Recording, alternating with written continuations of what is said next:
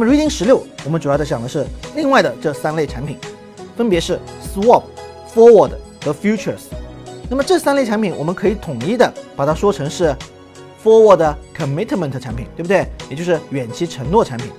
这三类产品呢，买卖双方的权利义务是完全对等的啊。那么这三类产品在 Reading 十六里面，我们主要是通过这三类产品呢去对冲，比如说我们刚才提到过的股票风险、债券的风险、利率风险、外汇风险啊，都有所提及。包括我们现在也非常火的 volatility 啊，如何去对冲啊，如何去利用这个 volatility，然后进行这样的一个投资。